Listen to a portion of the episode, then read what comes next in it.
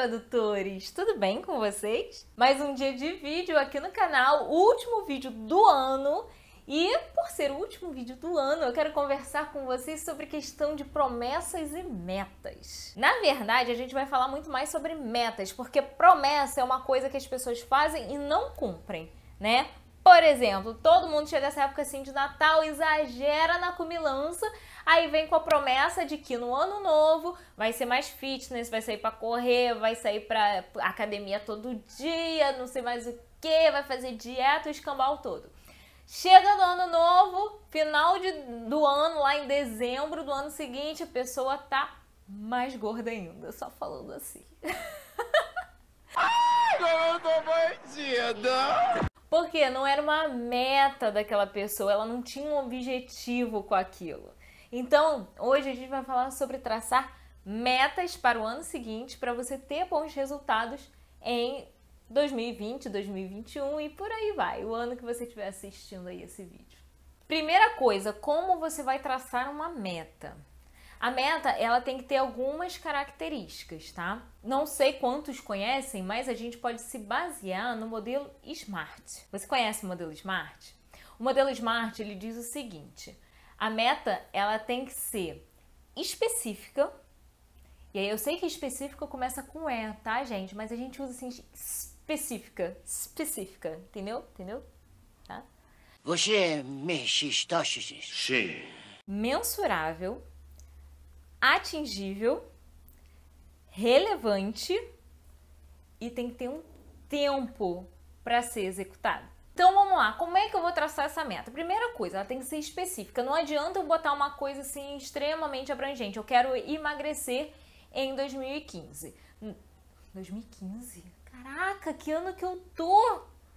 Nossa, eu quero emagrecer no próximo ano. Mas emagrecer tá muito vago, né? Assim, tá muito jogado. O que, que você quer realmente? Ah, eu quero perder 5 quilos no ano que vem. Ah, beleza, então já estou especificando mais. Ao mesmo tempo que eu estou especificando, nesse caso eu também já estou mensurando. Eu já estou falando que eu quero 5 quilos a menos no meu corpício. 5 quilos, eu consigo alcançar essa meta? Ah, consigo. É uma meta atingível, é uma meta real. Porque muitas vezes a gente quer uma coisa, mas que, né? Ah, eu quero ficar milionária no ano que vem. Eu quero conseguir 2 milhões de reais.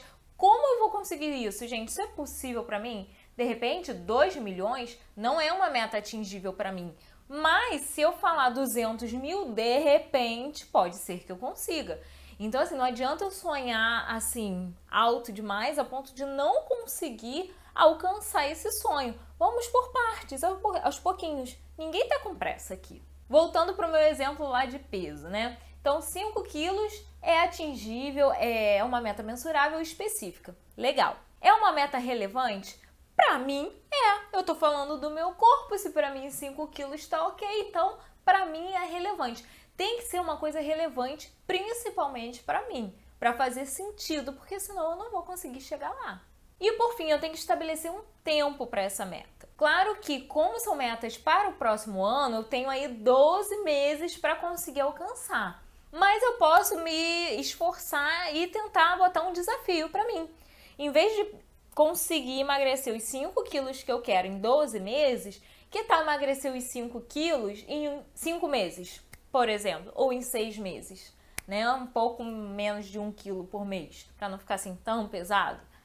De repente eu consigo até antes, e isso aí vai me motivar para outras metas. Esse método SMART a gente vai usar para cada meta que a gente tenha. E aí a gente pode dividir nossas metas em metas pessoais, profissionais, religiosas, de saúde e por aí vai para dividir em áreas da nossa vida. Nisso a gente também tem que colocar as nossas prioridades. O que é prioridade para mim? É a minha saúde, é a minha carreira, é a minha família, é a minha religião, é, né? Enfim, você tem que ir vendo o que, que é prioridade para você estabelecer e conseguir se organizar para chegar no seu objetivo no final do ano. Eu já tracei algumas metas para mim e acho que eu já comentei isso há muitos anos aqui no Tradutor Iniciante, que eu divido minhas metas assim, eu tenho minha meta pessoal, né, onde eu tenho meta de saúde, enfim, família, blá blá blá, aquela coisa toda uma dessas metas que tem gente no Instagram que tá falando assim, cara, você é muito focada porque no dia 26 de dezembro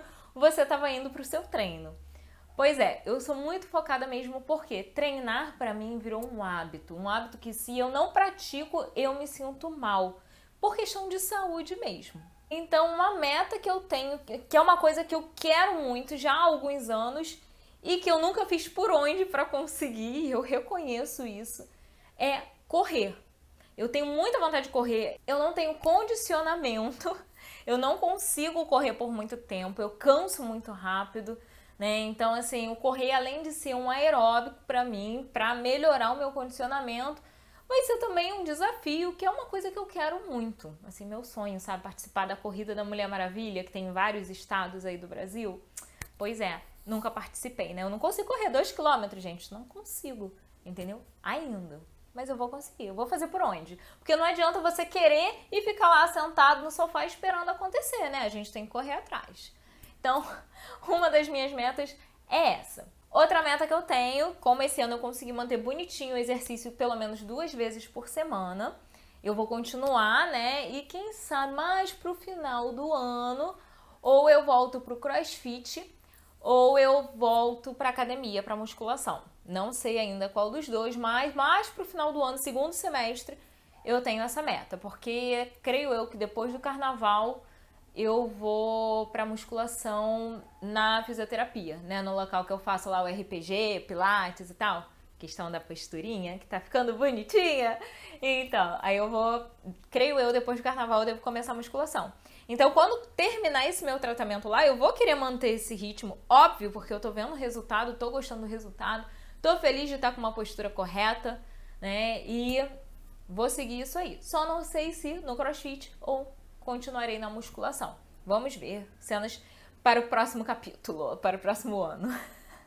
Então, coisas de saúde, né? Eu quero começar a correr, eu quero voltar para musculação, para o crossfit, não apenas como fisioterapia, né? Mas porque eu gosto de fazer exercício.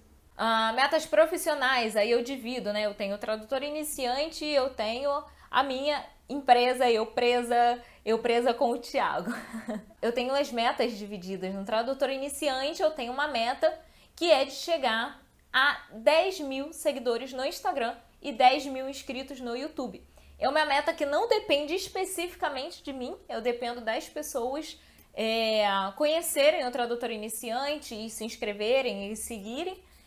Mas depende de mim sim, por quê? Porque eu tenho que continuar criando conteúdo para vocês, né? Para continuar é, divulgando a nossa profissão para mais pessoas e conseguir ajudar mais pessoas a entrar é, na tradução e se formalizando e estudando e levando a sério como uma profissão que ela é.